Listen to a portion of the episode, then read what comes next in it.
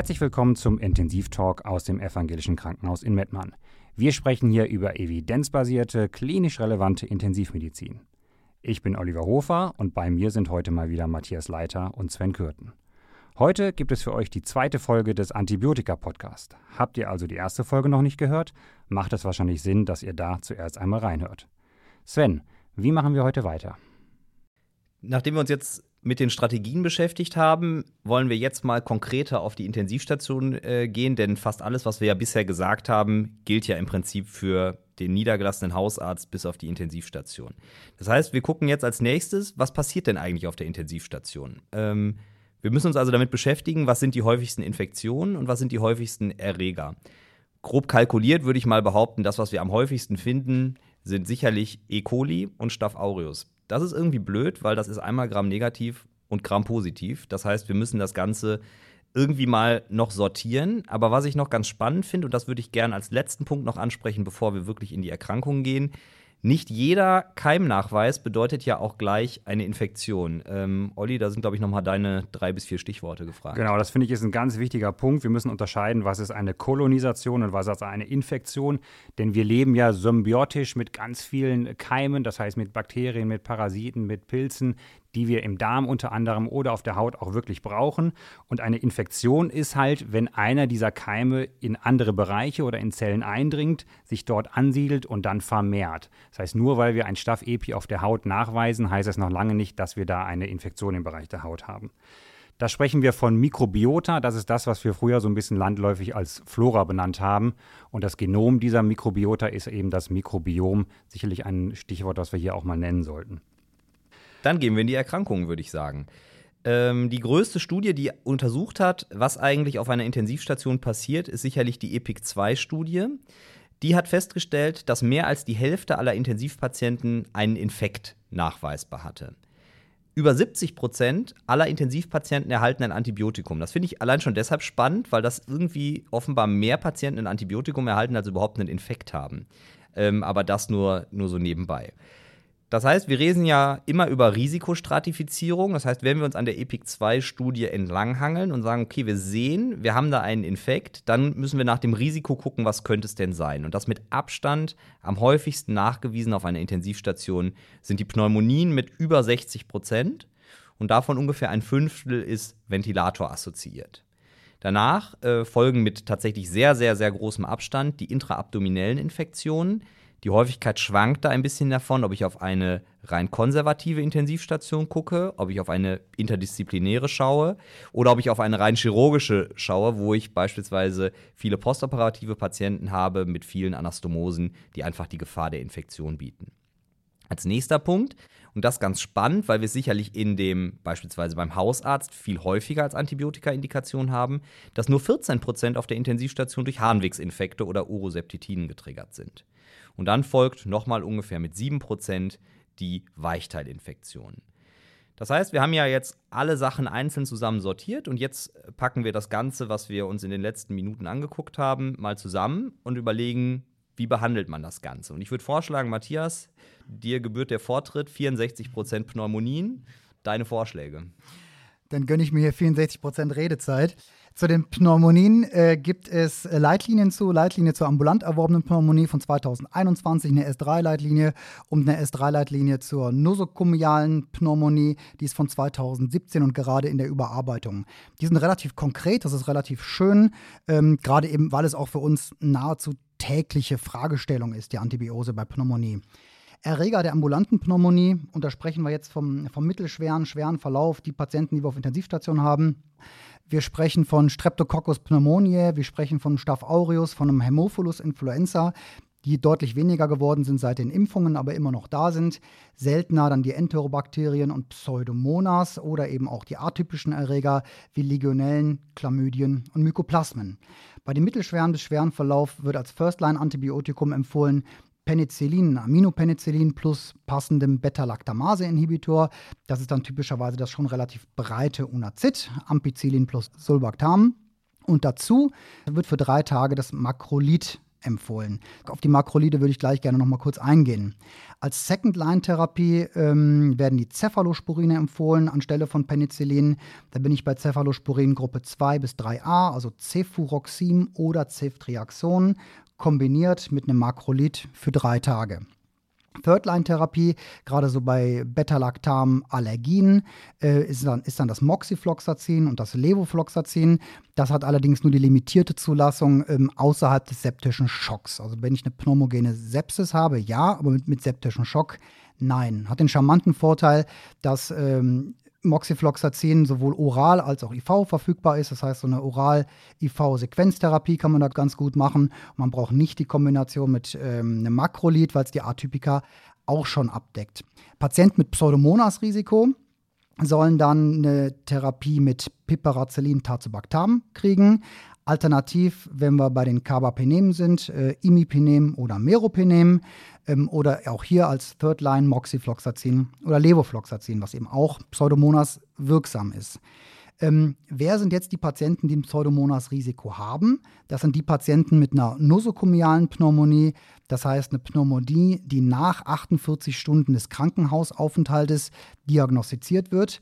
Das sind Patienten mit einer schweren COPD und nicht so wie früher relativ dogmatisch mit irgendeiner COPD, sondern da sprechen wir wirklich von einer schweren COPD, Gold 4 oder von einer Gold 3 COPD mit häufigen Exacerbationen oder Patienten, die auch ohne COPD Bronchiektasen haben. Und in diesen Bronchiektasen viel Reservoir für Non-Fermenter haben. Da stehen dann häufig Flüssigkeiten, in denen sich der Pseudomonas relativ wohlfühlt. Bettlägerische Patienten haben auch ein Pseudomonas-Risiko und interessanterweise Patienten, die eine PEC-Sonde haben, da steigt das statistische Risiko für Pseudomonas-Infektionen auch extrem an, hat an sich nichts mit der PEC-Sonde zu tun, sondern eher damit, dass die PEC-Sonde ein Surrogatparameter für eine insgesamt schlechte Funktionalität äh, des Organismus mit einem schlechten Immunstatus ist. Jetzt habe ich eben noch gesagt, dass ich ganz kurz zu den Makroliden noch ausholen möchte. Die habe ich eben nicht näher benannt.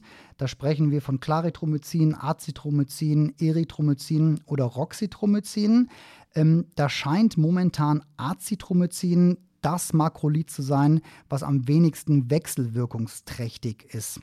Die Makrolide sind gar nicht unerheblich von den Wechselwirkungen, da sie nämlich den Zytochromstoffwechsel der Leber beeinflussen. Das heißt, das Zytochrom 3a4 wird hier gehemmt, wodurch der Abbau anderer Medikamente deutlich verlangsamt wird.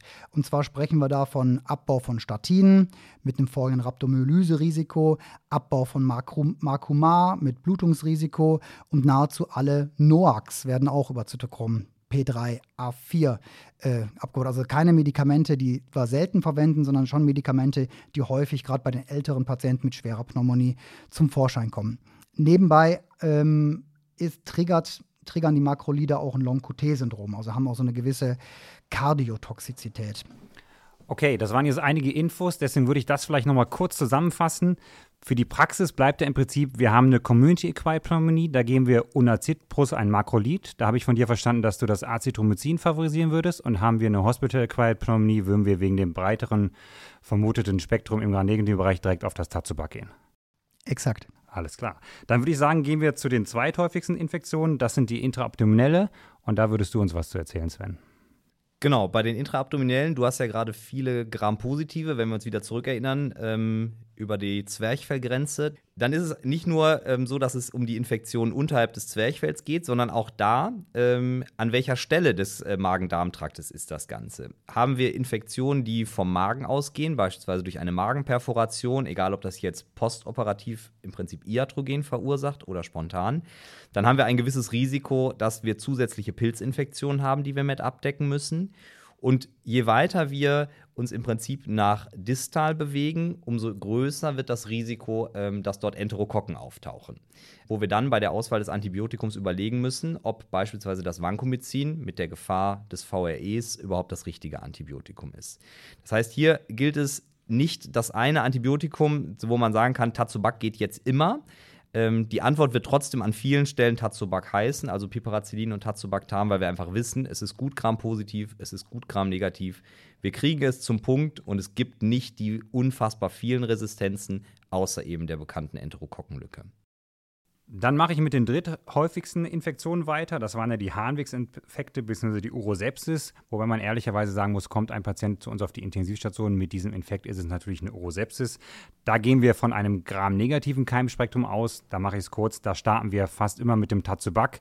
Haben wir jetzt schon einen richtigen septischen Schock, wo wir davon ausgehen, dass der Urogenitaltrakt kausal damit zusammenhängt, dann würden wir direkt mit dem Meropenem anfangen, also einem Carbapenem. Ganz wichtig hier nochmal zu nennen ist, dass wir eine asymptomatische Bakterie natürlich nicht antibiotisch behandeln sollen. Sehr gut. Ich greife mir die Weichteilinfektionen raus und jetzt in dem Fall mal nicht, um alle möglichen Antibiotika aufzuzählen, ähm, sondern ich will mir da vor allem die nekrotisierende Fasziitis ähm, hervorgreifen, weil, ich, weil sie einfach ein absolutes Notfallbild auf der Intensivstation ist, von dem ich persönlich überzeugt bin, dass er immer noch einigen äh, Kolleginnen und Kollegen vielleicht durchgehen kann und das ist etwas, was man sehen muss. Da vielleicht noch mal kurz zur Erinnerung die Kardinalsymptome. Das ist dieser landkartenartige, manchmal lilafarbene Ausschlag. Ähm, diese unglaublichen Schmerzen durch die am ehesten wahrscheinlich Ischämie, ähm, die dabei entsteht. Das ist etwas, was man erkennen muss und was einfach auch in der gleichen Nacht so schnell wie möglich behandelt werden muss. Natürlich ist hier der Chirurg ähm, sehr, sehr, sehr wichtig, weil er das Ganze schnellstmöglich operieren muss. Wir sind wieder bei Get to the Point. Aber was ich ganz spannend finde, ist, dass wir diesen Patienten mindestens mal mit Piperacillin Tazobactam, das heißt wieder Breitspektrum-Antibiose, alles abdecken, weil diese äh, äh, nekrotisierende Fasziitis kann gram-positiv, kann gram-negativ sein. Spannend finde ich es, dass wir dieses äh, Antibiotikum aber flankieren sollten. Zum Beispiel mit dem Linezolid oder aber mit dem Clindamycin. Und das diesmal nicht, um das Wirkspektrum zu erweitern, sondern weil wir wissen, dass wir mit diesen beiden Antibiotika es schaffen, bei Staphylokokken und Streptokokken die Toxinsynthese äh, zu unterbrechen und damit im Prinzip diesen Kreislauf ein bisschen abzufedern, solange äh, bis das Ganze chirurgisch saniert sein kann. So, jetzt sind wir mit den vier häufigsten Infektionen auf der Intensivstation durch. Ich würde gerne noch über eine Entität berichten, die zwar nicht so häufig ist, aber extrem, extrem relevant. Und zwar sprechen wir da von der Staphylococcus aureus Bakteriämie, die einfach eine extrem hohe Mortalität hat. Also der Staph aureus Nachweis im Blut ähm, korreliert mit einer Mortalität von sagenhaften 15 bis 40 Prozent. Das ist ein relativ hartnäckiger Keim, der sich als Überlebensstrategie gegen unsere Antibiotikatherapie überlegt hat, einen Biofilm zu bilden und sich selber in so einen kleinen Schleimüberzug einzukleiden und sich damit wenig angreifbar für Antibiotika macht. Deshalb haben wir da eine besondere Strategie, die wir machen müssen. Wenn es sich um einen äh, multisensiblen Staphylococcus aureus handelt, den MSSA, äh, machen wir da eine Therapie mit Flucloxacillin oder Cefazolin. Gegebenenfalls müssen wir das sogar noch mit Rifampicin oder Phosphomycin kombinieren. Das gilt für die Patienten, die ein Risiko für eine Biofilmbildung haben. Das sind alle Patienten, das hat die Instinktstudie bewiesen, mit implantiertem Fremdmaterial. Da sprechen wir von Dialysekathetern, von, von Sheldon-Kathetern, Demas-Kathetern zum Beispiel, von Patienten mit Schrittmachern, aber auch von jedem Patienten mit Endoprothese. Der braucht also die Kombination von Flucloxacillin, Cefazolin plus Rifampicin oder Phosphomycin. Noch schwerwiegender ist es dann beim MR, bei einer MRSA-Bakteriämie. Da steigt die Letalität nochmal deutlich an. Und hier müssen wir auch wieder breit angreifen im grampositiven Bereich mit Vancomycin oder Daptomycin und das Ganze auch kombiniert mit Rifampicin oder Phosphomycin. Die Dauer der Therapie ist anders als sonst lang, 14 Tage bei der unkomplizierten Staph aureus Bakteriämie. Ähm, und bei der komplizierten Staph aureus Bakteriämie, also eine Staph aureus Bakteriämie mit Endokarditis oder positive Verlaufsblutkulturen oder septischen Enceph äh, Embolien, ähm, sprechen wir von einer langen Therapiedauer von vier bis sechs Wochen. Da würde ich direkt mal einhaken. Das ist natürlich da total wichtig. Ich würde aber total gerne nochmal den Punkt setzen, dass die grundsätzliche Strategie dahin geht, dass wir möglichst kurz und immer kürzer behandeln. Unser Kollege Spellberg hat da schon einige Veröffentlichungen zu gebracht. Äh, eine der interessantesten ist aus dem Jahre 2016 und er nennt es wirklich The New Antibiotic Mantra, shorter as better. Wir würden das vielleicht sogar als Paradigmenwechsel sehen. Und er hat so ganz häufige Erkrankungen wie Community-Acquired Pneumonie, Hospital-Acquired Pneumonie, akut infekt exacerbierte COPD sich angeschaut, hat eine Meta-Analyse gemacht und hat sich angeguckt, was ändert sich in der Mortalität, wenn wir nicht lang, sondern wenn wir kurz behandeln. Und er hat gesehen, dass bei diesen Erkrankungen eine kürzere Behandlung die Mortalität gar nicht verändert. Er hat beispielsweise gesagt, die Community-Acquired Pneumonie, die könnt ihr auch drei bis fünf Tage behandeln. Das ist nicht schlechter als sieben bis zehn. Bei der Hospital-Acquired Pneumonie sagt er, unter acht Tage reicht total. Ihr müsst nicht zehn bis 15 Tage behandeln. Und bei der akut infekt-exazerbierten COPD sagt er, unter fünf ist mindestens genauso gut wie über sieben. Es gibt natürlich Ausnahmen. Eine hast du gerade genannt, Matthias. Grundsätzlich gilt, haben wir ein Erregerreservoir, müssen wir natürlich schauen, dass wir länger behandeln. Es gibt natürlich die Situation, dass die Antibiotika schlecht zum Fokus penetrieren. Da sind wir wieder bei Get to the Point. Da müssen wir darauf achten, welches Antibiotikum wir nehmen. Und es gibt natürlich extrem langsam wachsende Erreger, beispielsweise die Tuberkulose-Erreger. Da müssen wir zum Beispiel mindestens zwei Monate lang behandeln. Wir wollen aber noch einmal darüber sprechen, wann wir überhaupt ein Antibiotikum geben. Das heißt, was ist die Indikation, ein Antibiotikum zu geben? Und vielleicht zäumen wir es von hinten auf und überlegen uns erstmal, wann müssen wir denn kein Antibiotikum geben oder was ist keine klare Indikation. Und ich finde da ganz wichtig die sogenannte CRPitis. Das heißt, eine CRP-Erhöhung an sich bedeutet nicht, dass wir ein Antibiotikum geben müssen. Genau, was, was ich mir damals im Studium gemerkt habe, ist, dass Fieber nicht bedeutet, dass wir ein Antibiotikamangelsyndrom vorliegen haben. Ähm, und von dir, Olli, durfte ich noch lernen, dass Antibiotika keine Antipyretika sind. Ähm, das heißt, nur weil es zu einem Temperaturanstieg kommt, bedeutet das noch lange nicht, dass wir zwingend ein Antibiotikum geben müssen. Wir assoziieren Fieber ja häufig direkt mit bakteriellem Infekt, aber tatsächlich gibt es auf der Intensivstation gerade auch ein nicht infektiologisches Fieber, was wahrscheinlich sogar häufiger ist als äh, ein Fieber mit bakterieller Infektion. Aktuell sehen wir das ganz häufig bei unseren Corona-Patienten, die eine Viruserkrankung haben und darüber Fieber entwickeln. Wir haben aber auch häufig Patienten, die ähm, hypermotorisch aktiv sind, über eine starke muskuläre Aktivität einfach viel Energie freisetzen und damit äh, Fieber kriegen, wie, wie jetzt, wenn wir 20 Kilometer laufen gehen, zum Beispiel in der Sonne draußen. Dann haben wir sicherlich auch eine Körpertemperatur, die über 38,2 ist. Ähm, wenn wir jetzt Richtung Laborchemie denken, Differentialdiagnosen zur CRP-Erhöhung. Das kann natürlich bei jeglichem Hämatom, bei einer Fraktur, bei Operationen, bei kleineren Eingriffen auch erhöht sein. Und selbst das PCT, von dem wir uns ein bisschen wünschen, dass es spezifischer auf bakterielle Infektionen wirkt, da gibt es auch eine nicht so gute Spezifität, wie wir uns eigentlich wünschen. Tumorerkrankungen können hohes PCT machen. Pilzinfektionen können auch ein PCT so im Bereich zwischen zwei bis drei machen. Trauma, Operation genauso. Also auch das ist nicht unser Allheilmittel zu sagen, jede PCT-Erhöhung bedarf einer Antibiotikatherapie. Genau, gute Punkte. Und ganz wichtig ist natürlich, wie bei allen Krankheitsbildern, wir müssen uns die Klinik angucken, wir müssen uns den Patient angucken, wie krank schätzen wir den tatsächlich ein. Das heißt, es ist so ein bisschen wie bei der Volumentherapie. Es gibt nicht den einen Marker, den einen Einzelfaktor, nach dem wir entscheiden, brauchen wir hier ein Antibiotikum oder ein Antiinfektivum, sondern wir müssen das Ganze sehen. Und bei uns ist es schon häufig so, dass das in der Visite, das heißt mit den Oberärzten besprochen wird, weil es einfach eine wichtige und einfach auch schwierige Entscheidung ist. Ich weiß nicht, wie das bei euch war. Seid ihr nachts wegen einer Frage nach einem Antibiotikum schon mal im Rufdienst geweckt worden? Also ich persönlich äh, habe meinen Oberarzt geweckt, ähm, weil ich tatsächlich mein ehemaliger leitender Oberarzt, viele Grüße an der Stelle, immer gesagt hat, wenn du nachts das Antibiotikum wechselst, dann möchte ich das wissen. Ähm, weil es einfach, wenn wir sehen, wie viele Minuten wir uns jetzt schon damit beschäftigen, eben keine Trivialentscheidung ist. Also ich bin noch nicht geweckt worden, fände es aber total okay, geweckt zu werden, aber ich habe schon mal jemanden geweckt. Ich meine, es ist natürlich das Einfachste, einfach jedem Vancomycin, Meropenem und von mir aus auch noch Caspofungin zu geben. Da habe ich sicherlich alle Keime abgedeckt, aber ich greife ja mit dieser Entscheidung in das Therapiekonzept ein, was sich über Tage und Wochen entwickelt. Das ist das schon eine Entscheidung, die wichtig ist. Ganz am Ende wollen wir dann nochmal auf Besonderheiten der Antibiotika oder der antiinfektiver Therapie auf der Intensivstation eingehen. Das heißt, wir wollen uns die Frage stellen, ist die Antibiotikatherapie auf der Intensivstation eine andere als im ambulanten Setting oder auch auf der Normalstation? Genau über Dosierungen zum Beispiel haben wir noch gar nicht geredet. Was geben wir in welcher Häufigkeit und in welchem Intervall?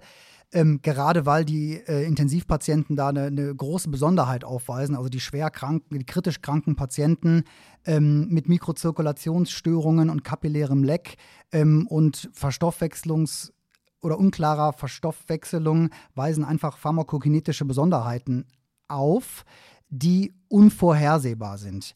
Das heißt, der tatsächliche Wirkspiegel bei einer äh, Gabe von einer Standarddosis, der entscheidet sich bei dem Patienten auf Intensiv um einen Faktor 10 bis 100. Das hat eine Studie von Roberts et al. aus 2014 äh, ergeben, im Critical Care Medicine äh, veröffentlicht. Ähm, es geht vor allem um das veränderte Verteilungsvolumen. Kapilläres Leck macht viel Extravasation von auch Wirkstoffen in, das, äh, in den dritten Raum und über möglicherweise Niereninsuffizienzen können Antibiotika entweder zu gering verstoffwechselt werden, weil die Niere in ihrer Verstoffwechslungsleistung es einfach nicht schafft, das Antibiotikum auszuscheiden, oder aber auch genau das Gegenteil, dass über Membrandefekte äh, Wirkstoffe verloren gehen. Und das heißt dann Augmented Renal Clearance. Das heißt, der Faktor Niereninsuffizienz kann also sowohl den Antibiotika-Wirkspiegel erhöhen als auch erniedrigen. Ähm, deshalb weiß Sven, wie wir das Problem lösen. Genau, da würde ich zwei Studien noch ins Rennen schicken. Ähm, zum einen die Target-Studie, das ist eine ganz neue Studie aus diesem Jahr, die im Intensive Care Medicine erschienen ist. Äh, die hat nämlich geschaut, ist es eigentlich sinnhaft, dass wir, was wir standardmäßig mittlerweile machen, unser Piperacillin-Tazobactam monitoren, ähm, wenn wir es kontinuierlich verabreichen? Ähm, und gibt das Ganze einen Überlebensvorteil. Neun Zentren, 250 Patienten randomisiert, das heißt wirklich gut gemachte Studie. Die Tendenz war, es gibt eine etwas geringere 28-Tage-Sterblichkeit und es gibt mehr mikrobiologische Heilung. Das Ganze hat leider keine Signifikanz erreichen können. Das heißt, die Studie, und das sagen die Autoren auch selber, die kann man in beide Richtungen lesen. Nämlich man kann sagen, seht ihr, kostet viel Geld, kostet viel Zeit, ist viel Aufwand, bringt aber gar nichts. Oder man kann sie in die andere Richtung sehen und es gibt einen ganz speziellen Teilbereich, den ähm, auch wir uns rausgegriffen haben, die zeigt nämlich, dass das, was wir bisher gedacht haben, dass eine zu hohe Dosierung von Penicillin gar kein Problem macht, dass das nicht so zu sein scheint, sondern die konnten zeigen, dass bei Überdosierung vom Tazobac es durchaus eine erhöhte Sterblichkeit gibt. Das wäre dann die Werbung eben entsprechend dafür, es weiter zu monitoren. Und die zweite Studie, ähm, über die ich gerne noch kurz sprechen würde, ist die SMART-Studie. Auch das eine prospektive Studie und multizentrisch, allerdings nur beobachtend. Die hat im Prinzip geschaut, kann ich unter ähm, einem Nierenersatzverfahren, also im Rahmen vor allem auf der Intensivstation der kontinuierlichen Dialyse, es eigentlich schaffen, vernünftige Dosierungen der Antibiotika hinzubekommen. Und zum einen, die konnten relativ viele Dinge, weil die sehr häufig gemessen haben. Die konnten zum einen zeigen, dass eine Dialyse niemals eine gesunde Niere ersetzen kann, was die Stoffausscheidung von Antibiotika angeht, sodass man in aller Regel weniger Dosis benötigt. Das zweite, was sie zeigen konnten, dass man unter Bolusgaben schon die Gefahr der Fehldosierung hat, dass es aber geht. Unter Perfusor ist es also definitiv möglich, ähm, auch im Rahmen einer kontinuierlichen Dialyse adäquate Wirkspiegel und damit get to the point ähm, mit entsprechenden Wirkspiegeln am Zielort zu erhalten. Dann versuche ich das Ganze mal kurz zusammenzufassen. Wir haben am Anfang eine kurze Übersicht über die Bakterien und über die verschiedenen Antibiotikaklassen gegeben. Da will ich nochmal herausheben, dass ein Breitspektrum-Antibiotikum nicht immer besser ist als ein Schmalspektrum-Antibiotikum. Wir haben dann über Strategien gesprochen, beispielsweise über die Tarragona-Strategie. Da war sowas wie den Patienten angucken, das Krankenhaus kennen, den Fokus sich häufig angucken, Inhalte. Wir haben danach über häufigste Infektionen plus die kalkulierte initiale Therapie gesprochen. Da würde ich nochmal pointieren, dass die kürzere Therapie meist nicht schlechter als die längere ist und wenn wir uns die Nebenwirkungen angucken, vielleicht sogar besser. Wir haben auch festgelegt oder festgestellt vielmehr, dass man für die Frage nach einem Antibiotikum durchaus nachts um drei seinen Hintergrund wecken darf, unserer Meinung nach zumindest. Insgesamt ist die Antibiotika oder die Antiinfektiva-Therapie sicherlich nicht trivial. Sie ist insbesondere auf der Intensivstation absolut komplex. Wir finden aber total spannend und natürlich auch absolut wichtig und hoffen, dass wir euch heute so ein bisschen dafür begeistern konnten.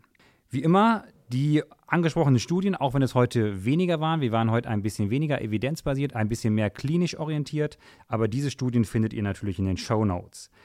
Wir hoffen, es hat euch wieder gefallen und dass wir uns bald wieder hören. Und wenn es euch gefallen hat, dann würden wir uns sehr, sehr freuen, wenn ihr uns eine kleine Bewertung hinterlasst und unserem Kanal folgt oder kommentiert, was ihr sonst noch so für Wünsche habt, über die wir gerne sprechen könnten.